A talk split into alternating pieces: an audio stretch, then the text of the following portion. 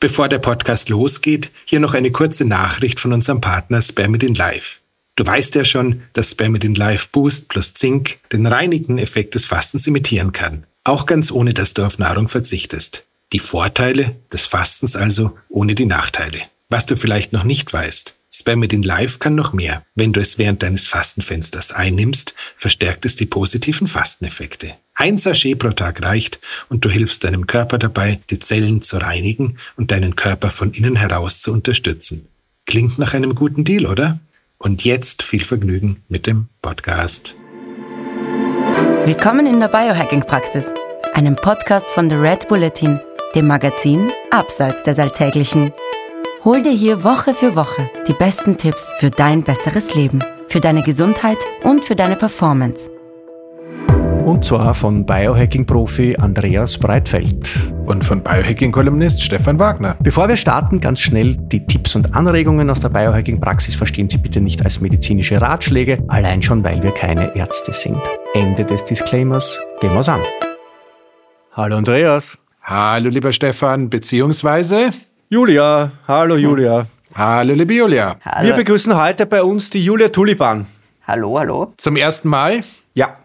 Die Julia Tulipan ist Biologin und Ernährungsmedizinerin und ist vor allem eine enorme Expertin äh, in allen Bereichen, die mit Keto und Low Carb zu tun haben und auch mit, und das ist uns heute besonders wichtig, die mit Fasten zu tun haben.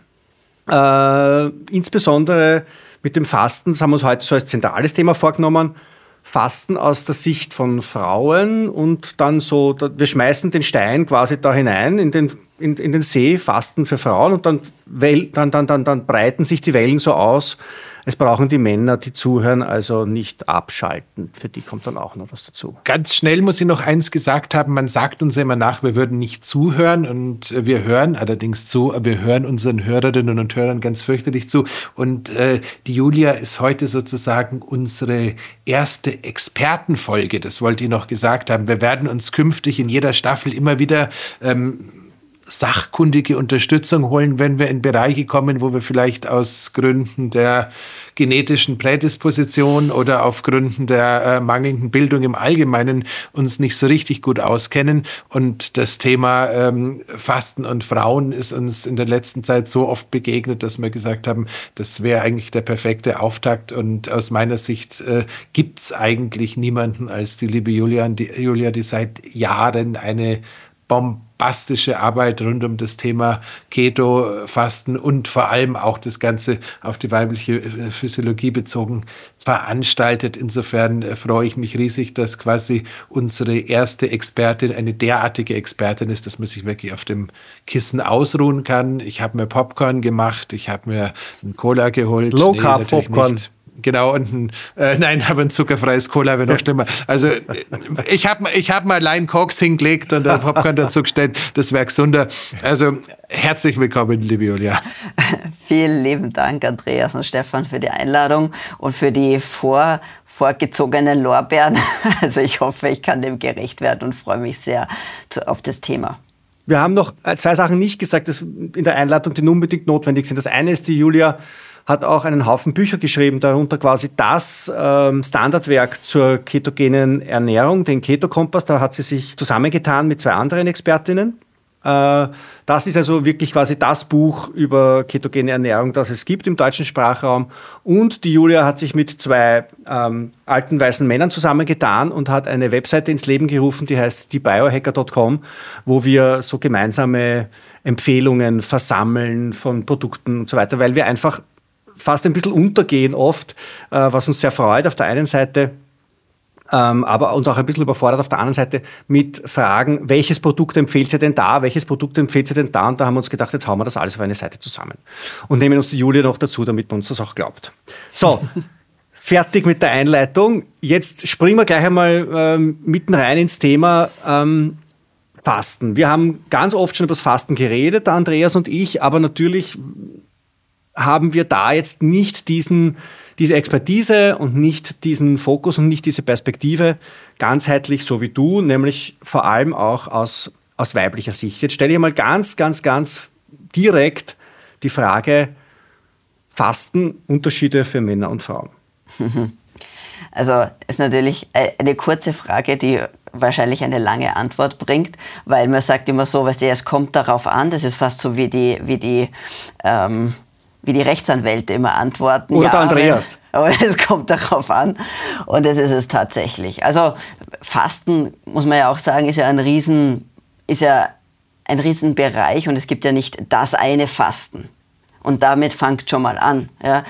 Von welcher Art von Fasten reden wir? Wir können intermittierendes Fasten machen, wir können mehrere Tage fasten, wir können aber auch gewisse Makronährstoffe weglassen und das nennt sich dann entweder Fettfasten, es gibt ein Protein-Sparing Modified Fast, aber es gibt dann auch eine Art von Scheinfasten, nennt sich das, wo man quasi jeweils bei jeder dieser, dieser Fastenformen eine einen Makronährstoff weglässt oder einen sehr, sehr stark hervorhebt sozusagen. Und damit kann ich unterschiedliche Maßnahmen treffen und vielleicht das auch vorweggeschickt, vielleicht mm, man muss einfach für sich persönlich herausfinden, egal welches Geschlecht man hat, welche Art des Fastens für mich persönlich auch umsetzbar ist, weil ähm, ich kann sagen, das ist das ideale Fasten XY, aber wenn das für mich nicht umsetzbar ist in meinem Leben, in meiner Lebenswelt, dann kann das die hundertmal beste Fastenversion sein. Äh, ich werde sie nicht umsetzen können, deswegen nehme ich immer die Version, die für mich am einfachsten zum Integrieren ist. Fangen wir mal so vielleicht an. Weil, okay. weil irgendwie Fasten integrieren ist meistens eine gute Idee und besser als es gar nicht zu machen. Ja? Mhm. Ähm, beim intermittierenden Fasten, und wenn man jetzt sagt, wir machen ein 16-8-Fasten zum Beispiel, ist es eher so, dass man gerade bei Frauen die Problematik haben, dass, dass es oft schwierig ist, die alle Nährstoffe unterzubringen. Und warum könnte man sagen, wieso ist das für Frauen schwieriger als für Männer? Das war meine Frage äh, jetzt. Genau.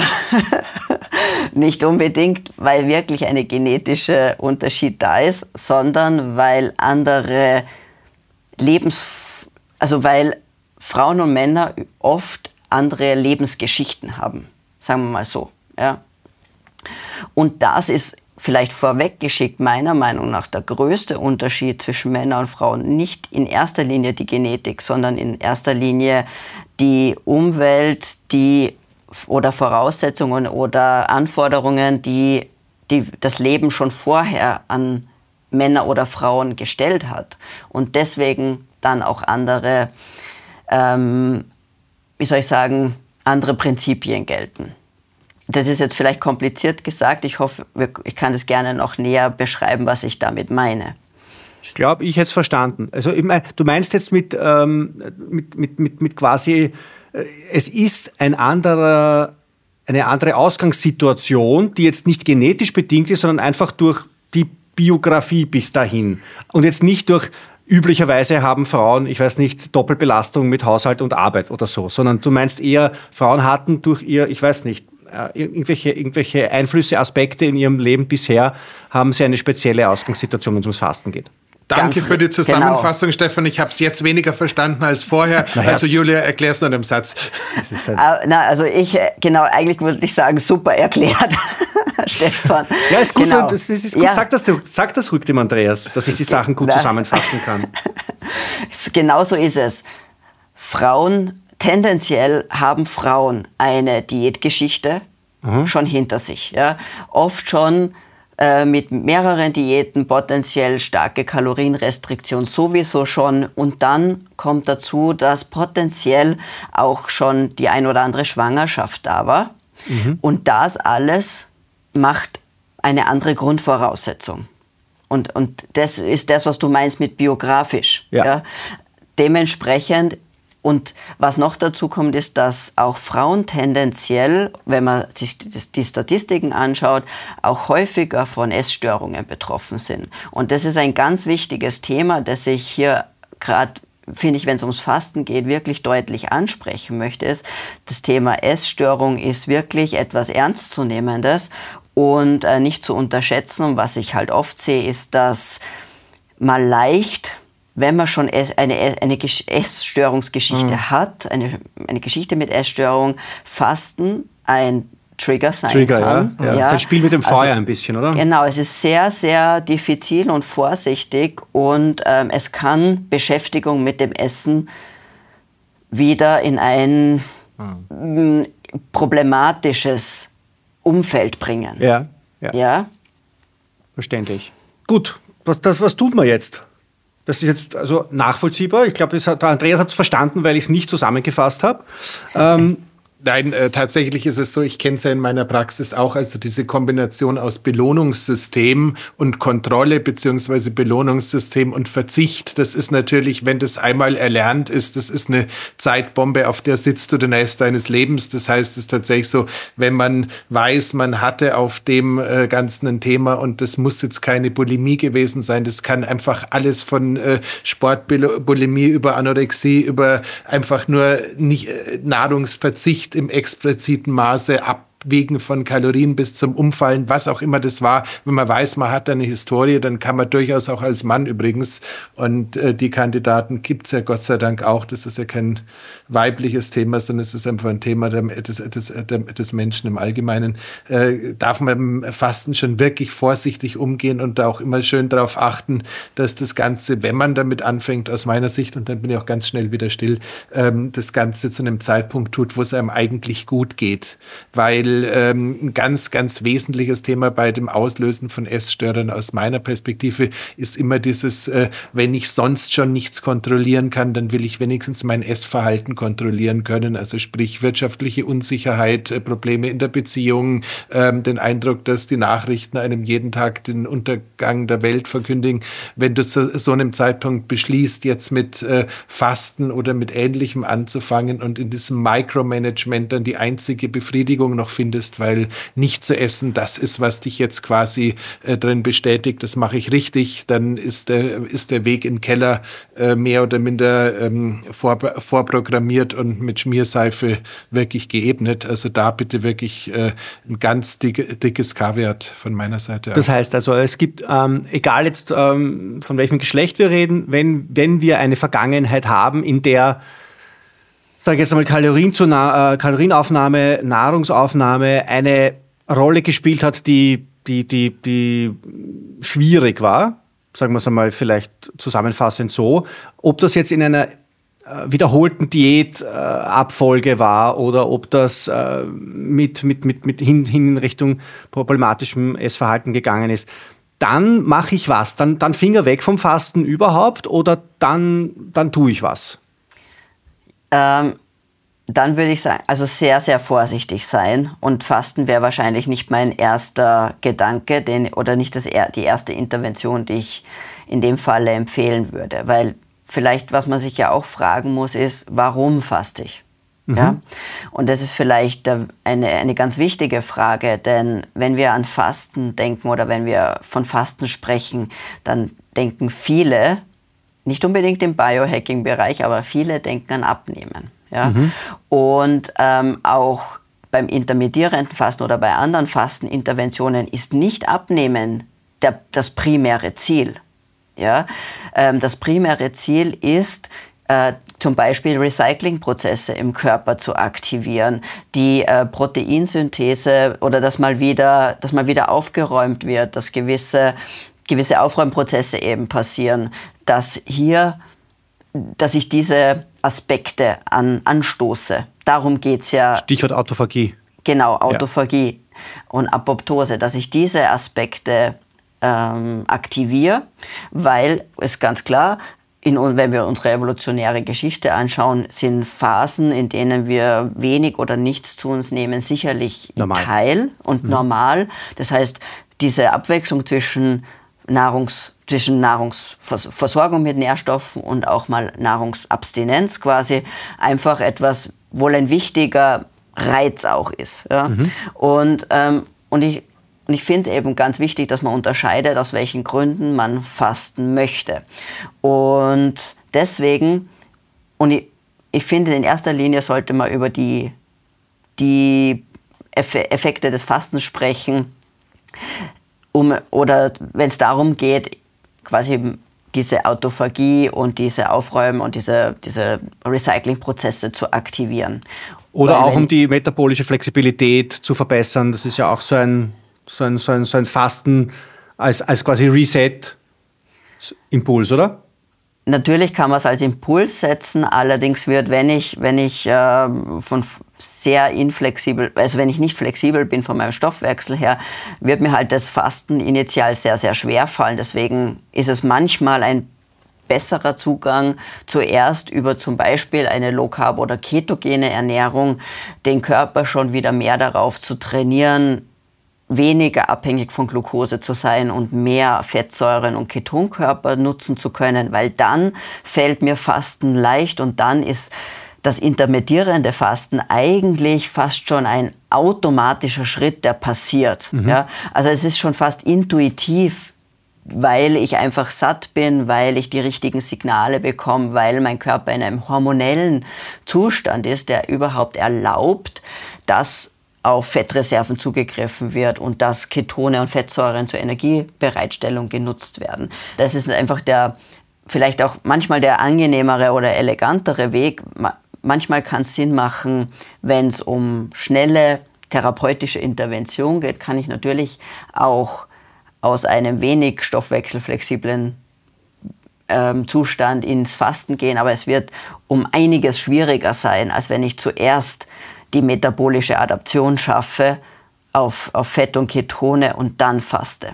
Ja, also das ist natürlich meistens angenehmer und leichter, weil was halt oft dann passiert ist, dass ich, wenn ich sehr inflexibel, nicht sehr sehr unflexibel bin, was den Stoffwechsel betrifft, dass sich der Körper schwer tut, auf Fette zuzugreifen und ich dann in erster Linie Gluconeogenese mache, um die, dieses Delta quasi an Energie zu decken, weil irgendwo muss die Energie kommen.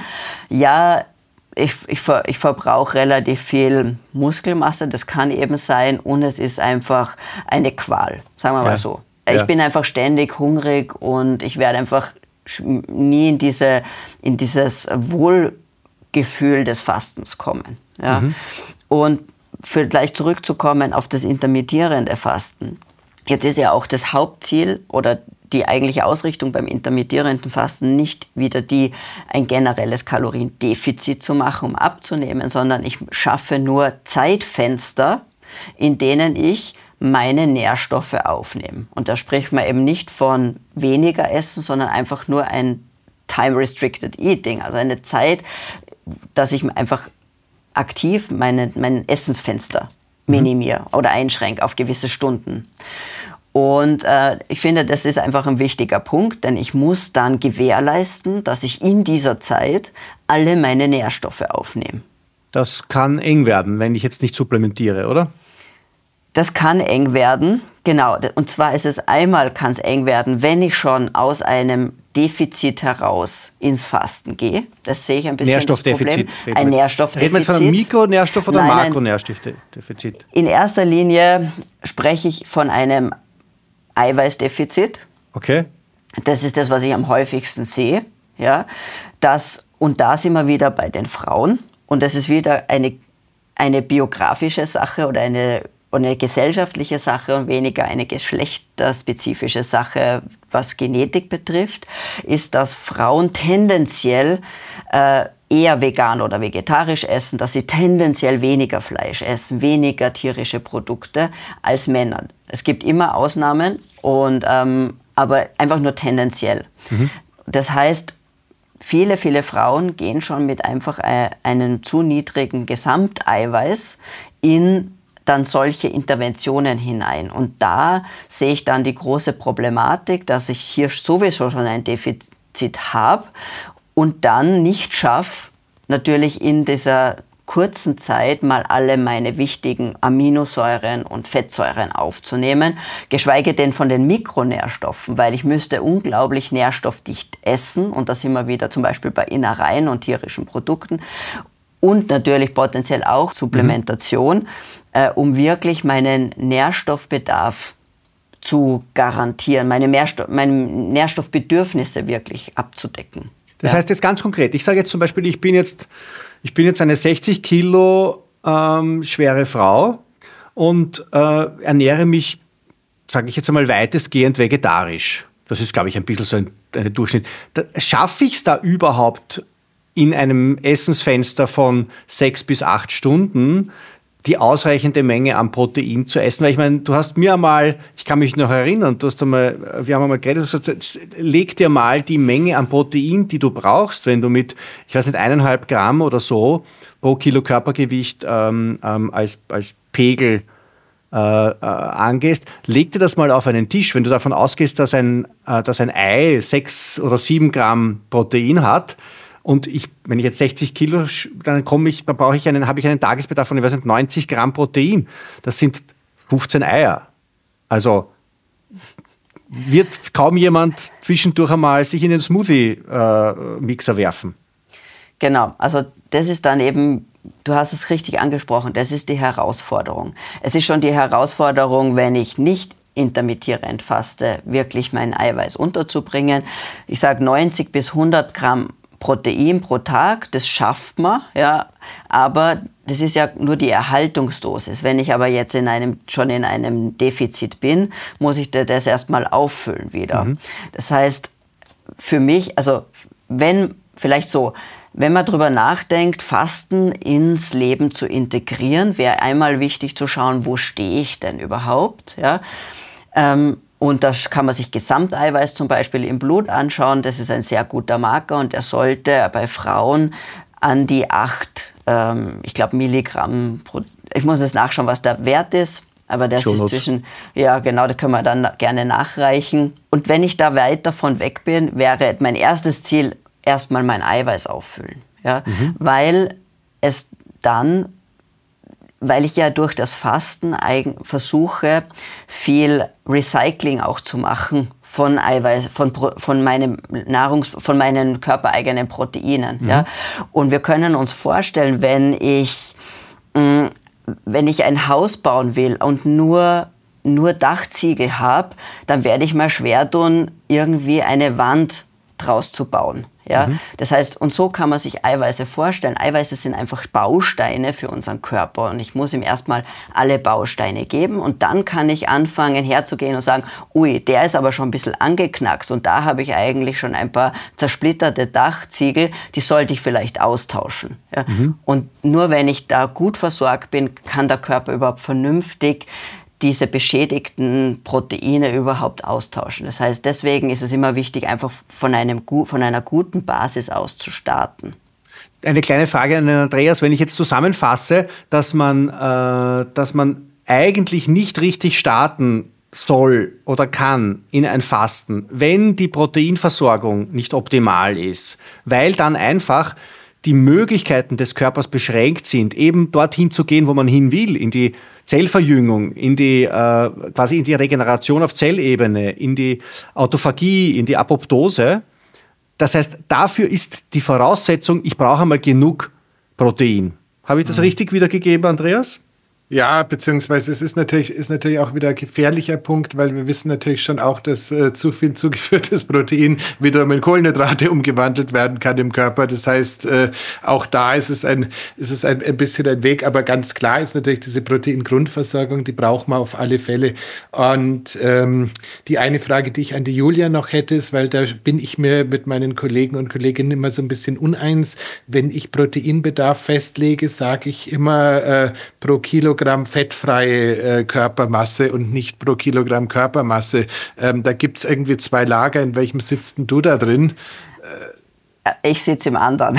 Okay, du sitzt im also, anderen, im jeweils äh, anderen. Im jeweils, nein, also ich, ich, ich sehe halt bei mir auch in der, einfach die, von meinen Klientinnen her, gehe ich immer vom, vom, vom normalen Körpergewicht aus ja, weil die wenigsten auch wirklich da wissen, was ihr fettfreies Körper, was genau. ihre fettfreie Körpermasse ist. Ja. Und es ist ja alles, ich meine, wir müssen da auch ganz ehrlich sein, wir sprechen da von Lebensmitteln. Ja. Niemand hat eine, ein Labor zu Hause und schmeißt da jedes Steak rein, das er isst und analysiert das genau, wie viel da drin ist. Das heißt, wir haben immer ein Pi mal Daumen Berechnung. Ja. ja. Ich glaube, Entschuldige, dass ich unterbreche, aber ich glaube, es ist sehr lustig, weil es kommt tatsächlich auch wirklich genau da schon wieder raus. Ich habe halt relativ viele äh, Männer, die dann schon auch ein gewisses äh, Basiskampfgewicht weitläufig überschritten haben. Und wenn ich jetzt beim 110, 115 Kilo Kandidaten, äh, der dann jetzt sagt, ich mache viel Sport, mit Faktor 2 anfangen zu arbeiten, bin ich halt irgendwie bei 220 Gramm Eiweiß. Ähm, da habe ich dann teilweise schon, schon, schon Schwierigkeiten, die selbst mit essentiellen Aminosäuren und und den anderen Tricks, die wir so machen können aufgrund der ähm, erhöhten biologischen äh, Wertigkeit, ähm, da, die überhaupt aufzufüllen. Und dann sage ich halt, okay, dann gehe ich lieber auf die fettfreie Masse und äh, versuche, dass wir dann irgendwie bei 180 Kilo, äh, 180 Gramm Eiweiß oder sowas einen Deckel reinbekommen, weil auch das kannst du kaum mehr da essen. Ähm, aber du kriegst halt dann unter anderem mit den äh, großartigen essentiellen Aminosäuren aus deinem äh, Produktportfolio, ähm, die übrigens zusätzlich dazu noch extrem lecker schmecken und von meinen Leuten wirklich geliebt werden. Gratulation dazu, äh, noch am ehesten rein. Also das heißt, da, da kam ich her, aber ich, klar, wenn ich jetzt die, wenn jetzt die Hörerin im Blick habe, die vielleicht nicht aus der Gewichtsverlustgeschichte kommt, sondern einfach aus der Körpermodulationsgeschichte, dann ist natürlich die Gesamtberechnung schon sinnvoller. Naja, deswegen bin ich ja auch heute so still und lass dich Expertin sein. Mm, na, ich finde es ja auch interessant natürlich, äh, ich meine, äh, euren Input zu haben. Und es kann ja auch eine Diskussion sein, weil es geht ja auch darum, verschiedene Meinungen zu hören. Das finde ich ja wichtig. Ja? Und auch zu sehen, dass es nicht eine einzige Wahrheit potenziell gibt und eine einzige Herangehensweise. Ich glaube, dass wir ziemlich auch wenn du es anders definierst, beim gleichen landen in Wirklichkeit, mhm. weil wenn ich natürlich äh, zwei, einen, einen 180 Kilo Mann oder eine 150 Kilo Person vor mir habe, ist es interessant, ich kann trotzdem sagen, hey, 1,5 Gramm pro Kilogramm Körpergewicht, aber ich weiß jetzt schon, dass die Person das nicht erreicht. Ja? ja mhm. Das heißt, ich kann ein höheres Ziel ansetzen und sage, aber ist okay, wenn du ein bisschen niedriger landest, weil ich schon weiß, dass, wie du sagst, diese Mengen beinahe unmöglich sind zu essen. Ja? Was ich aber dann wieder habe, ist, wenn wir jetzt von Frauen zum Beispiel sprechen, aber das gibt ja genug Männer, die auch Diäten machen, ist die Angst, hungrig zu sein. Das mhm. ist ja die, die Grundangst. Und die da, kann ich da, damit sofort nehmen. Da möchte ich gleich, gleich, gleich, gleich reingrätschen, Julia, mit einem, äh, mit einem Beispiel, einer Anekdote, die du gut kennst. Ähm, mein KPDM-Kollege Gisbert Knüpphauser, der ja dort eine, eine, so, eine, so eine ausufernde Kolumne immer fabuliert, der hat ja mit dir zusammen äh, die ketogene Ernährung ein bisschen ausprobiert und der hat mir erzählt, Du hast mit ihm angefangen, zunächst einmal, bevor du mit dem Test zu dir gekommen und wollte irgendwie mit, mit Fetten und Fetten und Fetten agieren und hat irgendwie schon Kokosfett gekauft, Kokosöl gekauft. Und du hast gesagt, dann, stopp, stopp, stopp, stopp, jetzt fangen wir mal an, isst einmal in der Früh ein Spiegelei mit drei Eiern und kauft einmal ein äh, Proteinpulver vielleicht und achte mal drauf, wie viel du, ähm, wie viel du Protein zu dir nimmst. Und der hat mir erzählt, der hat sich gedacht, das ist ein Blödsinn, jetzt würde ketogen essen und die sagt, ich soll, ich soll äh, Eiweiß essen. Und dann hat er gesagt, er hat tatsächlich nach die ersten ein, zwei Wochen nichts gespürt, außer dass ihm das taugt hat, dass er in der, in der Früh diese, ähm, äh, diese, diese Spiegeleier gegessen hat. Und dann hat aber auf zauberhafte Weise so eine Art beruhigtes Sättigungsgefühl bei ihm Einzug gehalten. Und dann hat sich der Rest ein bisschen von selber daraus ergeben. Worauf ich da jetzt hinaus wollte, ist, dass dieses, ich glaube, dass der Mensch eine gewisse somatische Intelligenz hat, wenn es um Protein geht. Auf Deutsch heißt es, also er, er spürt, wenn es passt. Und dann, ähm, und dann hat er auch aufgehört, diese Spiegeleier zum Frühstück zu essen und ist dann einfach in dieses Fasten hineingespaziert sozusagen. Ähm, ist das etwas, was du in deiner Praxis häufiger beobachtest? Weil der hat, das war spannend, wie man dir das erzählt hat. Also da, mhm. da haben wir gedacht, es ist schön, wenn sich sowas von selber irgendwie ein, einpegelt, einpendelt. Ja, absolut, genau. Also da sagt man, die, eine, Amino, eine spezifische Aminosäurensättigung ebenso wie du sagst, somatisch eine Intelligenz des Körpers. Es klingt immer so lustig, der Körper weiß oder der Körper sagt, aber in Wirklichkeit gibt es natürlich sowas. Und ähm, was ich immer wieder beobachte, ist, wenn, ich, wenn wir mal beginnen, wirklich hoch mit dem Eiweiß reinzugehen, dass sich nach zwei, drei Wochen vor allem diese Cravings, diese starke Verlangen nach Essen im, mhm. im Gros ja, ähm, einfach reduziert. Es ist nicht weggezaubert, aber es reduziert sich ganz deutlich. Und da sieht man einfach, wie, wie schnell, also sie sind zwar nicht aufgefüllt, aber diese Sättigung, diese Aminosäuren-spezifische Sättigung setzt dann relativ schnell ein, weil der Körper ja nicht sagen kann, du, mir fehlt übrigens diese und jene Aminosäure, sondern der hat halt nur das Signal Hunger. Mhm. Und dann sind wir einfach ständig auf der Suche in Wirklichkeit und schleichen wie so ein Tiger um, ums, um den Kühlschrank rum und dann schaut man wieder rein und macht wieder zu und eine halbe Stunde später steht man wieder vor dem Kühlschrank. Das kennt sicherlich jeder. Ja? ja. Und, ähm, man ist und, auf der Pirsch. Man ist und auf dann der erlegt man was. ja. ja. Aber meistens eben nicht ein gute Eier oder irgendein Käse oder irgendein vernünftiges Protein, sondern dann sind es halt die Chips oder die Schokolade oder dann doch noch der kalte Reis vom letzten, vom Vortag oder was auch immer. Ja. Also man, man ist auf der Suche die ganze Zeit. Und deswegen ist es für mich so interessant, erstmal zumindest diese zwei, drei Wochen ein Protein-Overfeeding, nenne ich es mhm. jetzt, zu machen, weil das alles andere nachher viel, viel leichter macht. Mhm. Ja? Und einfach auch diese Grundbedürfnisse deckt. Und ich bin der Überzeugung, dass das einfach wichtig ist als Bausteine für alles andere. Ähm, vielleicht noch kurz zu dem, was Andreas gesagt hat. Ähm, weil man sagt, ja, Eiweiße können in Zucker umgewandelt werden, das stimmt schon. Allerdings äh, sieht man, dass das erstens sehr individuell ist und gar nicht so häufig vorkommt, wie man das gedacht hat. Ja? Weil man muss ja auch immer sagen, was ist eigentlich viel Eiweiß? Ja, viel ist ja relativ. Das ist ja keine Zahl, sondern das ist eine, die kann gesellschaftlich geprägt sein, die kann ideologisch geprägt sein, die kann aus oder auch wissenschaftlich sein.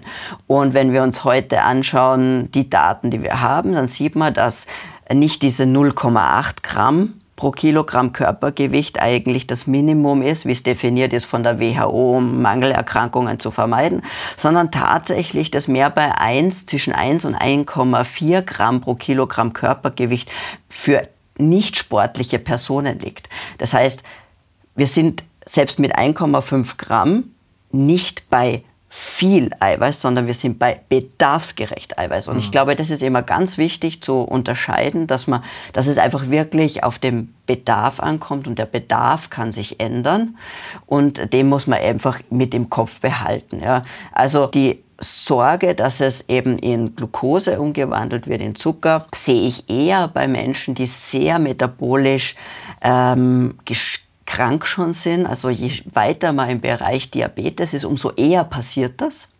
Äh, weil halt auch die metabolische Flexibilität nicht da ist, auf Fette zuzugreifen und dann der Körper eher auch aus Aminosäuren Glucose macht. Ja. Ähm, aber das ist tatsächlich was, was man wirklich auch mit jedem oder was auch wirklich jeder für sich selber ein bisschen mal ausprobieren kann. Und da kann ich nur jeden mal ans Herz legen, Blutzucker zu messen. Ja. ja. Da kommt, da kam ich eben auch, entschuldigt, dass Entschuldige, ja.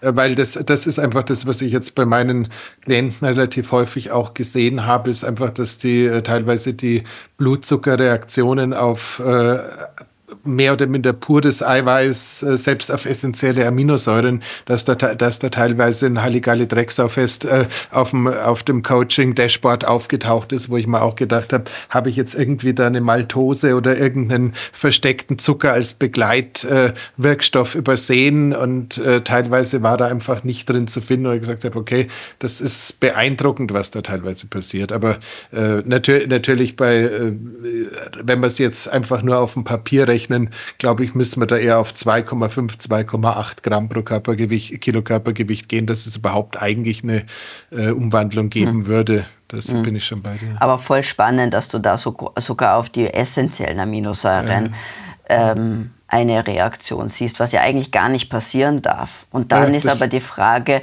und das ist, finde ich, für mich immer der Spannende, weil ich muss mir ja immer Mecha den Mechanismus überlegen und sagen, was ist da, wo in dem in dem ganzen Werkel, wo fehlt's? Also was passiert da, dass, das, dass, dass der Körper das macht? Teilweise könnte ich es mir noch einfach vorstellen, dass diese, diese, diese wilde Insulinfreisetzung auf Süßgeschmack oder sowas, teilweise, wenn du die Dinger als gesüßte Drinks äh, zu dir nimmst, dass einfach die Süßreaktion des Insulins schon aus der, aus der Zelle rausjagt, ohne dass es eigentlich einen ernsthaften Trigger gibt. Das wäre noch die einfachste Erklärung. Aber wie gesagt, mir ist es einfach nur aufgefallen und ich äh, bin da halt ein bisschen so auch wieder an dem Punkt, sage, äh, wenn, wenn du, wenn du wirklich äh, Richtung Vorbereitung zum Fasten gehst, lieber auch ein bisschen mehr Fett zum Protein gleich reinpacken und äh, das Protein nicht zu pur scheint mir besser zu sein, weil letzten Endes, ich meine, bei dem Frühstücks, Frühstücksei oder beim Spiegelei vom Gießbert, äh, die Natur ist ja intelligent genug und packt Fett und Protein zusammen in die gleiche Verpackungseinheit. Absolut, also das meine ich auch. Immer mhm. Eiweiß. Deswegen sage ich, am, am liebsten ist man über echte Lebensmittel, weil da kommt, weil das Eiweiß ist meistens mit einer ganz guten Menge an Fett kombiniert. Ja, also da bin ich absolut bei dir und das verändert natürlich die Reaktion. Können wir, äh, lieber Stefan, auch wenn du eigentlich die Moderation hast, ein bisschen noch äh, das Thema Frauen noch mal gezielt anschauen, weil ich habe so ein paar Fragen an die Julia, die mir immer wieder begegnen und wo ich zwar immer meine Standardantworten gebe, aber wo ich ganz gerne auch noch was lernen möchte. Und äh, wir wollen ja irgendwie einigermaßen unsere 60 Minuten einhalten. Jetzt stellt sich so die Frage. Ähm Warte, nur, ich, du, das darfst du, das darfst du, wenn ich vorher noch nur ganz kurz noch sicher gehen kann, die WHO, wenn sie von 0,8 äh, Gramm Eiweiß pro Kilogramm Körpergewicht spricht, redet die WHO da vom Gesamtkörpergewicht oder von der ähm, fettfreien Körpermasse? Vom, Gesamt, vom Gesamtkörpergewicht. Das heißt 0,8 vom Gesamtkörpergewicht. Das ist ja dann quasi noch weniger, als man ja. jetzt. Okay, das, das, ich habe es vermutet, aber ich wollte noch, noch sicher gehen. Also dann sind wir ja nach sage ich jetzt einmal, unserem Biohacker-Verständnis sind wir ja dann eigentlich in einem mehr oder weniger verordneten Proteinmangel. Mhm. Da, als Laie darf ich das, glaube ich, so sagen, weil bei mir ist eh wurscht. Ihr Experten müsst euch da ein bisschen auf die Zunge beißen, aber, aber ihr, wenn ihr mir jetzt nicht widersprecht, reicht mir das auch. Ja. Gut, hiermit wurde ausreichend nicht widersprochen. Jetzt darf der Andreas wieder fragen. Genau. Also sag, sagen wir mal so, ähm, du hast ja vorher so schön erklärt, dass es sehr viel eigentlich äh, nicht äh, genetische Unterschiede mit sich bringt, aber auf der anderen Seite gibt es natürlich diese paar Elefanten im Raum, wo man einfach sagen muss, da gibt es einfach verstärkt genetische Unterschiede zwischen Mann und Frau und die scheinen halt doch, also so ein, so ein Hauptthema, wo ich immer vorsichtig werde, ist, äh, wenn wir das Thema Fasten anschauen und ich habe eine Probandin, die vielleicht jetzt sowieso nicht mit einem übermäßig hohen Kampf Gewicht in die Geschichte reingeht. Und ab einem gewissen Körperfettanteil, der zu niedrig wird, das wissen wir von unseren ganzen Spitzenathletinnen, wird es halt irgendwann mal schwierig mit der Periode beziehungsweise mit der, mit der Regelmäßigkeit der Periode. Ähm, dann haben wir irgendwie eine Baustelle, wo man auch sagen kann, äh, es scheint so zu sein, dass wenn zu viel Stress auftaucht, und auch da müssen wir natürlich äh, klar sagen, Fasten ist für den Körper Stress und äh, ganz viele von den Fasten-Benefits, behaupte ich jetzt einfach mal zu sagen, sind einfach auch nur einer verstärkten Cortisol-Ausschüttung äh, geschuldet. Das heißt, diese geistige Klarheit, dieses, äh, dieses High, was du beim Fasten hast, das ist natürlich letzten Endes auch irgendwie, äh, wenn es evolutionär betrachten würde, in meinem Verständnis so ein Ding, dass äh, der Körper dem Jäger und Sammler hilft, noch ein bisschen besser zu jagen und zu sammeln, weil eigentlich die Reserven gerade ein bisschen dünn werden. Und ähm, all das sind jetzt keine, sind jetzt natürlich alles äh, natürlich gesehen keine Zustände, wo man sagen würde, jetzt ist es ein guter Zeitpunkt, sich mit der Familienplanung zu beschäftigen. Und ähm, von dem Wege kommen. Äh, Punkt eins siehst du eine Problematik mit Fasten beziehungsweise intermittierendem Fasten ab einem äh, Normkörpergewicht als Einstiegswert oder kannst du, würdest du irgendwie sagen, ab dem oder dem zum Beispiel wieder beim Körperfettanteil so lächerlicher ist oder sagst du da irgendwie, ähm, liebe Hörerin, äh, wenn du eh schon Konfektionsgröße 36 abwärts trägst und äh, dein Partner den Gullideckel abdeckt, wenn ihr zusammen am, am Gehen seid, äh, dass du da nicht durchrutscht, äh, dann lasst es mit dem Fasten lieber mal sein. Kann man da irgendwie so dieses ganze Thema ähm, weiblicher Hormonhaushalt ist so viel weniger stabil als der männliche. Ich meine, der, der Mann, der hat einmal eine Pubertät und dann hat er irgendwann einen Wechsel, aber den merkst auch nur daran, dass er danach Brüste bekommt und einen Bauch. Aber äh, die ganzen anderen Funktionen bleiben ja irgendwie. Andreas, das heißt, wir, wir beide haben uns die Vorteile der Pubertät bis ins hohe Alter bewahrt. Ja. Es ist Gott sei Dank kein Videoprodukt. Ähm, so, ähm, ja. Ich rede jetzt nicht von Pickeln, ich rede einfach von normalen Depperzeit. Du meinst das volle Haar, oder? Nein, ich meine einfach ganz Depperzeit, normal Depperzeit. Okay, das, das sind wir definitiv ja. geblieben, da hast recht. Nein, aber du, verste, du, verste, du verstehst, in ja. welcher Ecke ich suche. Ja, ja. Ähm, wow, ja, es, also ich finde es halt, also ich finde super wichtig, dass du das ansprichst äh, und dass man auch natürlich nochmal das vielleicht nochmal mehr thematisiert. Ähm, das waren jetzt viele Punkte drinnen. Ich versuche jetzt, dass ich da auf nichts, nichts vergesse und sonst musst du mich nochmal abholen, bitte. Mm, also vielleicht das eine ist, ja, wenn jemand, genau, wir Frauen, Frauen haben generell einen höheren Körperfettanteil als Männer. Das ist normal. Ja. Und das eine ist, dass es super schwierig ist zwischen dem Ideal, das einem vermittelt wird in der, in der, in der Welt und in den Magazinen und dem eigenen Körper irgendwo eine, eine Konsolidierung zu finden, kann ich sagen. Ja. Äh, und dass für die meisten Frauen ein Körperfettanteil von 23 bis 25 Prozent ja ein sehr, sehr guter ist in dem man sich aufhalten sollte und der eben wichtig ist für die Fertilität und auch dafür einfach, dass wir als Frauen funktionieren und der Körper natürlich merkt, sobald wir da unter diese 20 Prozent fallen, ist es sind wir potenziell nicht in der Lage, wirklich eine Schwangerschaft gut durchzustehen, einen, einen Fötus zu ernähren. Das heißt, das wird alles das spielt natürlich alles rein und dann wird der, wird der Körper und das Hormonsystem eher sagen, okay, wenn wir jetzt eh nicht versorgt sind ordentlich und keine guten Reserven haben, dann brauchen wir jetzt auch nicht schwanger werden. Ja, das ist, das ist mal das eine. Ähm, und, und das sehe ich natürlich auch, dass hier ein bisschen verzerrte Erwartungen an den eigenen Körper sind. Ja, und das ist schon eine Gefahr. Und natürlich bei Athletinnen sehe ich, ist, haben wir das noch stärker. Gerade kommt es darauf an, auch in welchem Sport. Aber dann, wenn ich Gewichtsklassen habe und versuche, sehr weit runter zu kommen, dann geht ja fast immer eigentlich das, die Periode zumindest zeitweise mal verloren und wir haben dann äh, hormonelle, hormonelle Störungen, aber das dann kommen auch andere Faktoren wie äh, die depressive Verstimmungen können auftreten, weil ja die Hormone ganz wichtige Modulatoren sind für unser wohl, generell psychisches Wohlbefinden auch. Da, darf ich da ganz kurz hineingrätschen und, und ich stelle jetzt eine möglicherweise wahnsinnig blöde Frage, aber ist es so, dass wenn die weibliche Periode unregelmäßig wird, ist das halt jetzt einmal dann ein bisschen blöd oder ist das schon ein echtes Alarmzeichen, wo der Körper sagt, Achtung, Achtung, Achtung, Blaulicht, Blaulicht, Blaulicht. Jetzt äh, gebe ich wirklich Signal, dass schon längst Dinge aus dem Gleichgewicht gekommen sind und das, und es äußert sich darin. Oder ist es einfach ein singuläres, vielleicht manchmal ein bisschen komisches Ereignis? Also meiner Meinung nach muss die, sollte die Periode schon regelmäßig sein und wenn die ausfällt oder sich sehr lange verzögert, dann ist es schon ein Zeichen, dass, dass was nicht in Ordnung ist.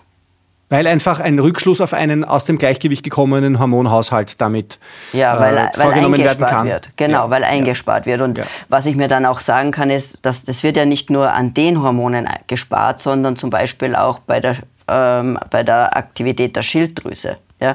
Weil die Schilddrüse ja sehr essentiell für, für die, unsere Stoffwechselrate quasi verantwortlich ist. Und wenn der Körper merkt, da kommt zu wenig rein, dann beginnen wir einzusparen mhm. an allen Ecken und Enden. Und das ist zum Beispiel die Körpertemperatur, das sind Hormone, die wir nicht unbedingt brauchen, wie wenn es eher ein Stress ist, muss ich mich nicht fortpflanzen. Das ist nicht überlebensnotwendig in dem mhm. Moment, sondern in dem Moment geht es im Körper darum, den Organismus zu erhalten. Mhm. Ja, und das ist das, das primäre Ziel. Also wenn, wenn ich schon eine unregelmäßige Periode habe und sehr viel faste zum Beispiel oder einen sehr, sehr niedrigen Körperfettanteil habe, dann sollte man wirklich mal davon zurücktreten von dem Fasten oder lieber mal den Fokus auf Auffüllen wieder setzen. Ja. ja. Also das, ein zentraler Satz, den ich bisher mitgenommen habe, war vor allem als, also generell, aber vor allem als Frau, Fasten immer nur aus einer Position der quasi mal Stärke heraus. Nicht aus einer Not heraus, oder? Würde ich absolut unterschreiben, ja. Es gibt natürlich ganz, es gibt, ich würde sagen, spezielle Notfallsituationen, therapeutische Notfallsituationen, genau. wo ich sage, da wäre, ist es jetzt so viel wichtiger zu fasten, weil ich mich dann in eine bessere Situation bringe und potenziell jetzt Fortpflanzung sowieso irgendwo ganz weit hinten steht, ja, ja. Äh, wie eine Krebs eine Krebsdiagnose zum Beispiel, ja, äh, in Vorbereitung. Aber da reden wir jetzt von therapeutischem Fasten. Therapeutisches ja, Fasten, ja. ja. ja. Sowas.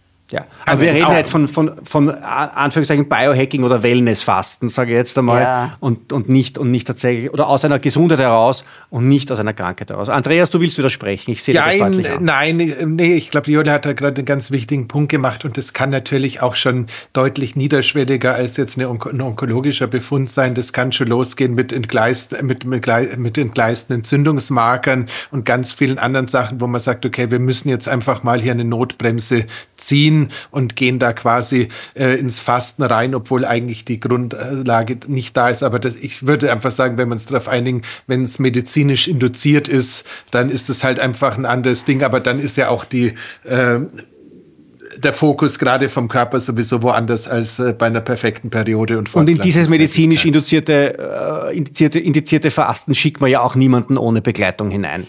Bitte ja. Genau, und was ich ja. da noch, das ist ein super Punkt, nämlich dieses, was, Andreas, was du sagst, weil äh, vielleicht, was man auch dazu sagen muss, es kommt auch auf die Fastenlänge drauf an, wieder. Ja?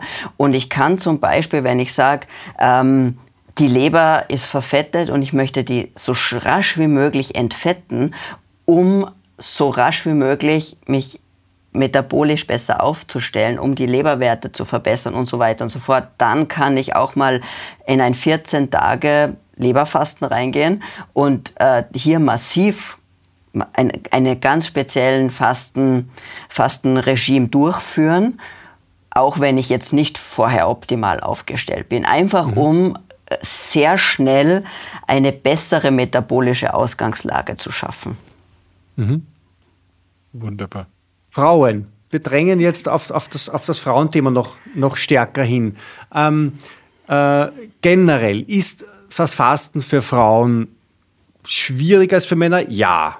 Ist es, ähm, wie, aber kann ich jetzt als Frau aus, diesem, aus dieser Dreiviertelstunde, die wir jetzt bisher geredet haben, für mich schon Handlungsanleitungen, Orientierungspunkte mitnehmen oder welche würdet ihr noch gerne mitgeben, die, die, da jetzt, die da jetzt hilfreich sind in der Praxis?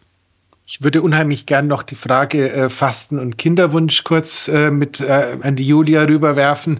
Ähm, ich hatte es irgendwie im Vorgespräch erwähnt, eine meiner ersten Klientinnen namenloser Art, äh, liebevoller Dings, hat irgendwie in einem äh, wortlosen WhatsApp mir kürzlich erzählt, dass bei ihr die von mir getroffene Aussage, äh, dass Fasten und äh, Schwangerwerden eigentlich nicht gut miteinander funktionieren, im Gegenteil funktioniert hätte und dass ich glaube, beid, beiden Nachwuchs, ich glaube, es waren zwei an der Zahl, ich habe es gerade nicht mehr im Kopf, äh, jeweils in, während, während des Fastens äh, empfangen durfte. Also offensichtlich gibt es das auch, war für mich ein bisschen neu. Aber können wir irgendwie äh, was zum Thema Fasten und Kinderwunsch sagen? Weil das bedeutet ja noch nicht irgendwie Körperfettanteil fällt zu weit nach unten oder irgendwas. Äh, da wäre ich dir echt dankbar, hm.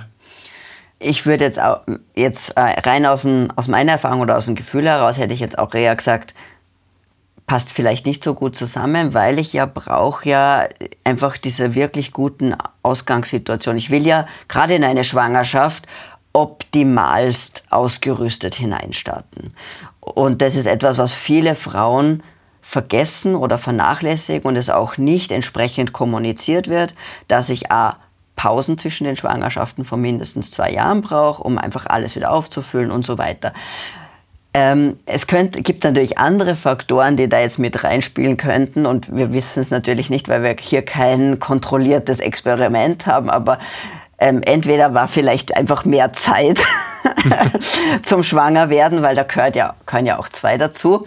Ähm, es kann natürlich auch sein, dass in dem Falle vielleicht auch eine Entspannung stattgefunden mhm. hat und wenn mhm. Cortisol sinkt und ich mich wieder irgendwie auf mich fokussiere und vielleicht wurden hast potenziell ja auch andere Sachen gemacht wie mit Atmung beschäftigt oder ein bisschen Entspannungsübungen gemacht. Die war Allein vielleicht auf einer Fastenwoche genau, im genau, Kloster. Also, äh, Im Kloster. Äh, wohl, wohl, weniger im, im Kloster, andernfalls... Ähm, Kloster bieten das als quasi wie ein Hotelbetrieb an. Da gibt es nicht nur Einzelzimmer. Da kann man auch okay. zu zweit anreisen. Also. Das, das, das ist mir neu. Ja, Halligalli ja. Drexlerfest, das weg. Äh, die, was tut die Kirche nicht alles für Geld? Ähm, das ist ein anderes Thema. Also, ja, ja, aber was ich meine ist, ich, ich kenne jetzt die, die Klientin nicht, du weißt ja nicht, nee. was sie sonst noch alles gemacht hat. Nee, aber das weißt, wir haben es wir gerade schon, wir haben es gerade schon erschlagen. Das, das, das Wort ist, glaube ich, wirklich das Cortisol, dass man sagen muss, wenn das eine Fastenerfahrung ist, die irgendwie mit einer insgesamten Entschleunigung, mit einem Runterfahren von Alltagsstress und sowas einhergeht, dann äh, ist der Mechanismus für mich auch einigermaßen schlüssig zu erklären, weil äh, wenn wir wieder den berühmt-berüchtigten Sangria-Eimer mit den Strohhalmen in der falschen Richtung bemühen, wenn fünf Umweltstressoren nicht mehr in den Eimer reinlaufen und dafür einer mit, mit Fasten reinläuft, dann ist es immer noch weniger, als wenn das ganze Leben hektisch und problematisch ist. Okay, das heißt, wir haben ähm, die Idee, Fasten als äh, Kinderwunschverstärker oder äh, Empfängnisverstärker hiermit insofern demystifiziert, dass eher das Entstressen als Empfängnisverstärker der, der magische Trick sein, gewesen sein dürfte. Das äh, beruhigt mich sehr und mit deiner Hilfe fühle ich mich jetzt auch qualifiziert, die Aussage so zurückzuspielen an unsere liebe Hörerin. Dankeschön. Ähm, ich versuche wieder so eine kleine, bevor wir in die letzte Runde kommen, ein bisschen so eine Zusammenfassung. Äh, Schaut mir jetzt auf die, auf die Finger, ob ich das eh gescheit mache. Also, grundsätzlich ähm, Fasten im Großen und Ganzen aus einer Position der Stärke heraus. Wir fangen zum, am Anfang einmal an, schauen, vor allem wenn wir von, von der Ernährung her eher nicht so proteinlastig sind, schauen wir zunächst einmal, dass wir die Proteinspeicher ein bisschen auffüllen. In der Regel ähm, sagt der Körper schon, wenn es genug ist, wenn die, wenn die Proteintanks halbwegs voll sind, dann kann man anfangen, einmal zu fasten. Wie fängt man denn an? Du hast mal ganz zu Beginn unseres Gesprächs gesagt, dann mal vorsichtig. Was heißt das, dass ja einfach zwei Stunden nichts ist? Oder, oder also wie, vor, wie vorsichtig ist vorsichtig? Ähm, also eigentlich, also das eine ist, dass man sich mal rantasten kann von der Seite her. Wenn, wenn man das noch nie gemacht hat, kann Fasten etwas doch irgendwie beängstigendes sein, weil diese Idee, ui, nicht zu essen, das ist irgendwie was, vielleicht irgendwie gruselig und macht halt Angst, ist was Unbekanntes, wenn man es eben noch nie gemacht hat. Vor allem ist es, kann es Angst machen, wenn man aus einer Position herauskommt, wo man sehr Kohlenhydrat mh, abhängig ist, möchte ich jetzt fast sagen, dass ich einfach das Gefühl habe, wenn ich nicht alle zwei, drei Stunden irgendwas esse, werde ich sehr, sehr nervös, äh, ich kriege vielleicht so Sachen wie Schweißausbruch und zittrige Hände und all aber diese Das ist ja dann schon ein Zeichen, dass man genau. metabolisch höchst inflexibel also, ist. Ja, natürlich, aber es, also wenn ich in dieser Situation bin, ist es, wird mein Einstieg ins Fasten potenziell anders aussehen, als wenn, wenn man sehr stoffwechselflexibel ist. Ja? Weil wie ich am Anfang gesagt habe, wenn man sich eh, wenn man sich durch die Ernährung schon in eine Situation gebracht hat, in der man einfach viel, viel, viel flexibler ist, dann fängt man auch an, intuitiv intermittierend zum Beispiel zu fasten. Das heißt, mhm. dass man einfach untertags leicht vier, fünf, sechs Stunden Pause zwischen Mahlzeiten haben kann, ohne nervös zu werden. Dass wenn mal eine Mahlzeit ausfällt, man auch nicht unruhig wird. Also diese Art. Ja. Mhm. Ähm, und deswegen hängt es schon davon ab, wo ich starte. Das heißt jetzt nicht, dass man nicht starten kann, wenn man zur Kategorie 1 gehört. Und da hilft es zum Beispiel, wenn man sich jemanden an die Seite nimmt. Das muss jetzt kein, muss kein Coach sein, sondern man kann sich einfach mit anderen zusammentun, weil in der Gruppe ist es leichter. Man, man kann sich selber gemeinsam über diese, über so schwierige Situationen hinweghelfen. Man hat aber auch ein bisschen eine Art von Verantwortung sozusagen mhm. den anderen gegenüber, weil man hat ja gesagt, jetzt machen wir das und das hilft einfach psychologisch, das hilft einfach durch diese ersten zwei Tage durchzukommen, die dann oft schwieriger sind, wenn man jetzt ein längeres Fasten macht. Ja? Aber mhm. am einfachsten ist es tatsächlich, wenn man mal damit beginnt, Essenspausen länger zu machen. Das ist vielleicht der einfachste Einstieg. Ja? Und Essens, also ab wann, ab welcher Zeitspanne gilt eine Essenspause als Essenspause? Ja, das kommt jetzt darauf an, wo man startet, aber ich würde mal sagen, man sollte mal zu einem Punkt kommen, wo man sich mit fünf Stunden mal wohlfühlt. Ja, also ja. es gilt nicht, wenn der Kellner fragt, mit der Nachspeise wollen wir noch ein bisschen warten. Ja, genau. Das gilt, gilt nicht. Nein, ich mache jetzt mal ein bisschen eine Essenspause. Ja, ich fast jetzt mal. Ich mache intermittierendes Fasten jetzt. Aber bringen wir noch ein Achtel. Ich, ja. ich faste noch kurz. Ja. Ja. Trotzdem noch eine Rückfrage, liebe Julia. Du hast es vorher ein bisschen anders äh, gesagt am Anfang der Episode und das fand ich auch recht spannend. Wenn ich jetzt tatsächlich mich als metabolisch inflexibel äh, identifiziere, einfach feststelle, ich habe tatsächlich ein bisschen mehr Gewicht dabei und ein bisschen weniger Bewegung im Portfolio und eigentlich äh, brauche ich gefühlt permanent irgendwie einen Nachschub, weil äh, wenn ich im Restaurant zu lange auf den auf die Vorspeise warte, wird es schon ein bisschen schwierig und dann muss ich nach dem Brot fragen, weil das letzte, weil den Nachmittagskaffee mit dem, mit dem, mit dem Stückchen gab es um vier und jetzt ist es sechs und jetzt wird es eigentlich schon Zeit. Ähm, dann hast du so ein bisschen durch die Blume gesagt, probiert als erstes mal Low, Low Carb, High Fat oder alternativ äh, Keto.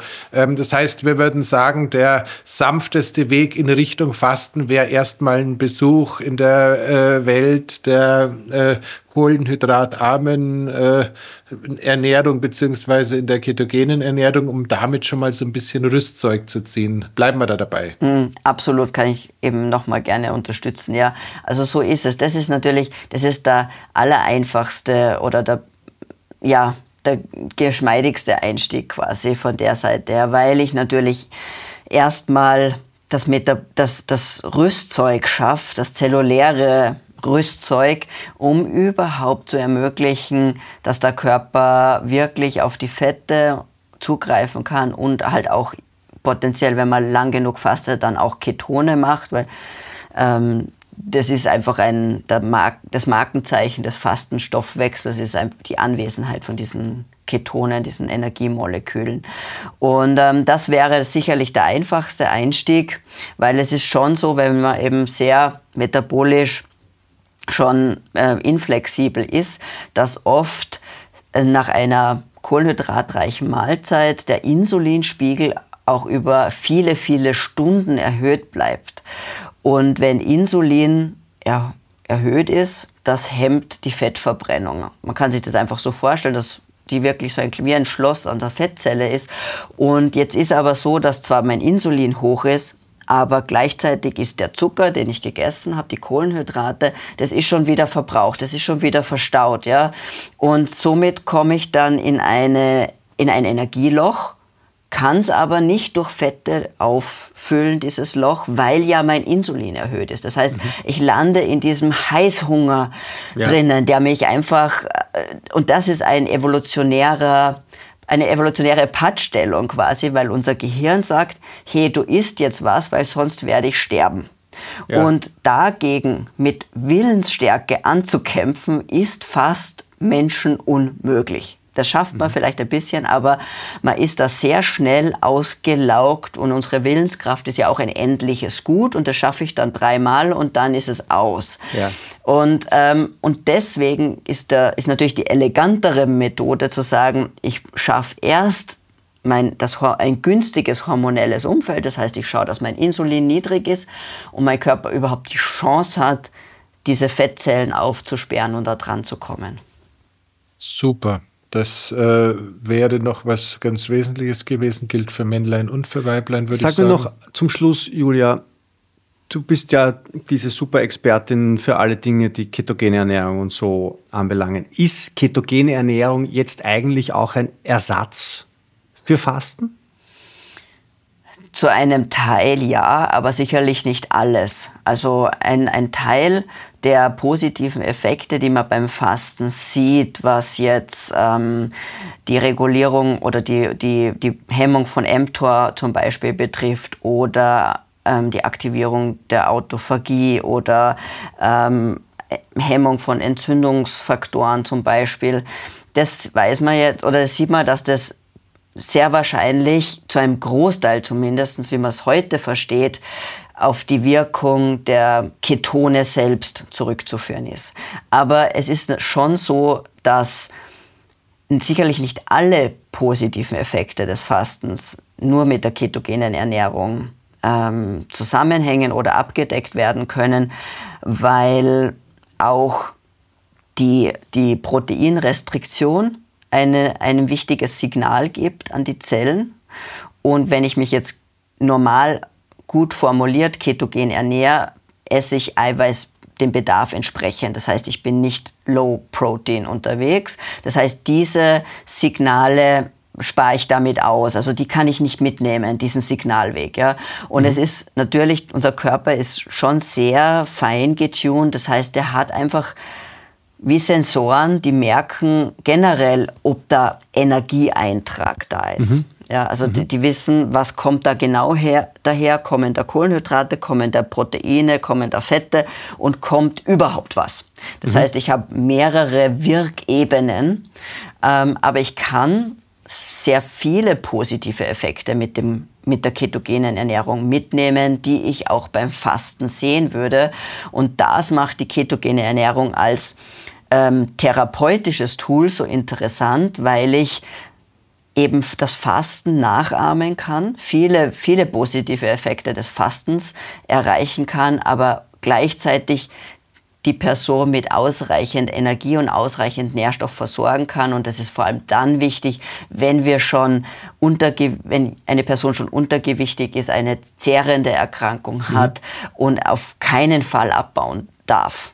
Das heißt, ketogene Ernährung kann dann auch einmal ein Ersatz sein für Fasten. Es kann also, man kann da quasi auf der Klaviatur dieser, dieser Ernährungsformen ein bisschen, ein bisschen auch spielen. Genau, und vielleicht ist das ja das, vielleicht das, was ich anfangs auch gesagt habe. Es gibt so viele verschiedene Fastenformen, aus denen mhm. man wählen kann. Es ist ein breites Portfolio und man kann mal wirklich, und da lade ich wirklich jeden dazu ein, mal alle möglichen Formen auszuprobieren und zu schauen, mit was was taugt mir denn am meisten? Was, was mag ich denn? Was, was liegt mir dann am meisten? Ja? Mhm. Bin ich eher de derjenige, der gerne mal ein, einfach mal wirklich äh, 24 Stunden Pause macht, so eine Art von Fasten, ist auch super. Einmal in der Woche oder alle zwei Wochen, je nachdem, wie man körperlich aufgestellt ist, kann man sowas machen. Man kann eben ein, ein zeitlich eingeschränktes Essen machen.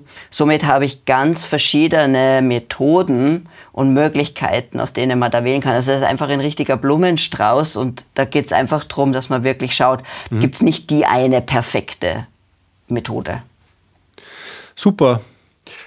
Julia, ich glaube, wir könnten jetzt noch ein paar Stunden weiterreden äh, und wären wahrscheinlich immer noch nicht am Ziel, aber ich, ich finde, dass wir doch ein bisschen einen schönen Eindruck gekriegt haben und weitergeben konnten, oder Andreas? Willst du mir Auf alle Fälle, nein, in keinster Weise. Wer weiß, äh, vielleicht müssen wir die Julia einfach nochmal zum Thema Keto ähm, auch nochmal einladen in einer der nächsten Staffeln. Danke von Herzen euch beiden, liebe Julia, lieber Stefan. Äh, war ein tolles Erlebnis, ähm, selten so entspannt aus einer Podcast-Episode rausgegangen. Insofern, ja, ihr Lieben. Vielen Dank. Andreas, bis nächste Woche. Julia, bis bald. Vielen Dank. So soll es sein. Ja. Baba. Wiederschauen. Ciao. Danke. Ciao. Das war die Biohacking-Praxis, der Health Performance Lifestyle Podcast von The Red Bulletin. Mehr davon findest du überall, wo es Podcasts gibt, auf www.redbulletin.com und natürlich in unserem Magazin. Stefan Wagner schreibt im Magazin Carpe Diem eine Kolumne über Fort- und Rückschritte im Leben eines Biohackers. Andreas Breitfeld ist der Red Bulletin-Experte für Biohacking. In München betreibt er das europaweit einzigartige Biohacking Lab. Mehr Infos dazu findest du auf www.breitfeld-biohacking.com. Hat dir unser Podcast gefallen? Dann freuen wir uns über deine Bewertung. Und noch mehr, wenn du uns weiterempfiehlst.